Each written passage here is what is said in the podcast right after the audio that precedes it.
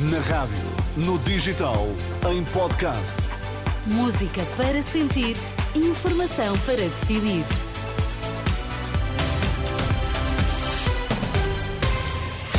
Vai conhecer os títulos em destaque nesta edição das três. Boa noite. Boa noite. Mais de 190 centros de saúde estão hoje a funcionar em horário complementar para diminuir a pressão nas urgências. 17 pessoas morreram nas estradas portuguesas nas últimas duas semanas.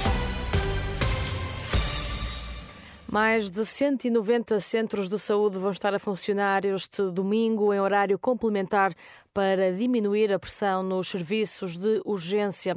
O reforço foi anunciado na sexta-feira pelo ministro Manuel Pizarro, que pediu aos utentes que, antes de se dirigirem a uma urgência hospitalar, contactem o 112 se entenderem que é um caso de emergência ou a linha SNS 24. Ainda de acordo com o calendário do Ministério da Saúde, na segunda e terça-feira vão estar abertos 187 centros de saúde de forma a diminuir a pressão nos serviços de urgência hospitalares. 17 pessoas morreram nas estradas portuguesas nas últimas duas semanas. É o balanço da primeira fase da Operação Natal e Ano Novo da GNR e da PSP. Há registro de 5.125 acidentes e mais de 1.500 feridos, 80 dos quais em estado grave. André Ventura quer mais explicações de Luís Montenegro sobre os alegados benefícios fiscais. Para o líder do Chega, a possibilidade de uma alternativa à direita pode ficar contaminada por esta situação e por isso mesmo André Ventura pede ao líder do PSD documentos que provem que não houve irregularidades. Se, se houver uma carência de explicações ao momento em que for preciso formar essa alternativa e as suspeitas se avolumarem, nós estaremos fora disso. Isso é evidente, como estaríamos fora de qualquer solução em, em relação a suspeitas desta natureza. Não, porque eu estou convencido que, apesar de Montenegro hoje ter dito que não falará mais disto, uh, vai haver um momento em que é preciso dar uma explicação cabal sobre algumas coisas uh, de natureza, umas de natureza fiscal, outras de natureza administrativa, outras de outro tipo. Uh, e, portanto, eu acho que quando dizemos eu não vou falar mais sobre isto, só incentiva ainda a que se fale mais sobre isto. André Ventura, o líder do Chega, ao início da tarde deste sábado, Luís Montenegro garantiu que não recebeu qualquer benefício fiscal indevido e até que a Justiça se pronuncie, esta é a última vez que fala do assunto. Quando há estabilidade política, também há instabilidade social e instabilidade económica. O bispo de Coimbra e vice-presidente da Conferência Episcopal Portuguesa mostra-se preocupado com a crise política.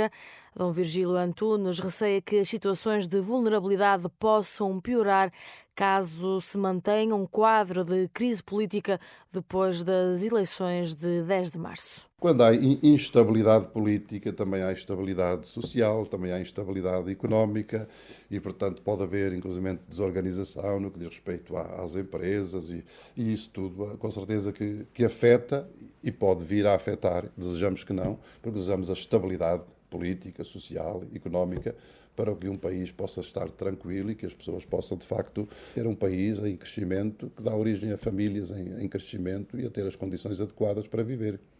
Dom Virgílio Antunes, bispo de Coimbra e vice-presidente da Conferência Episcopal Portuguesa, em entrevista à Renascença e à Agência Eclésia. No futebol, o Sporting venceu na última noite, fora de portas, o Portimonense por 2-1, em jogo que fechou a jornada 15 da Primeira Liga. Os Leões terminam assim o ano na liderança com 37 pontos. No final do encontro, o Ruben Amorim, o técnico do Sporting, fala de uma vitória importante, mas sublinha que ainda nada está garantido. É sempre bom porque, porque ganhamos, mantemos a, o nosso lugar, mas não significa nada em termos do que vai acontecer no fim do campeonato. Portanto, é bom ganhar, queremos esta sensação de só pensar no nosso jogo para manter o nosso lugar. Uma noite difícil, mas, mas saborosa. Rubén Amorim, o técnico do Sporting, em declarações à Sport TV. Já o treinador do Portimonense, Paulo Sérgio, deixa elogios ao emblema Algarvio e, apesar da derrota, fala de uma partida equilibrada. Trabalhamos muito, muito concentrados, cometemos muito poucos erros, cometemos alguns, mas cometemos poucos. Portanto, muito compromisso, muita entrega, muita concentração que nos faltou em, alguns, em algumas partidas atrás. Muita imaturidade, essa imaturidade hoje não se revelou tanto Portanto, levo isso de bom da partida, uma partida que foi equilibrada, que foi dividida e, e, e competitiva até o último segundo. Vitória do Sporting em Portimão por 2-1. Os Leões estão agora na liderança com 37 pontos, mais um do que o Benfica e mais três do que o Porto. Destaca ainda para a vitória deste sábado do Braga, frente ao Casa, ao Casa Pia, por três bolas a uma.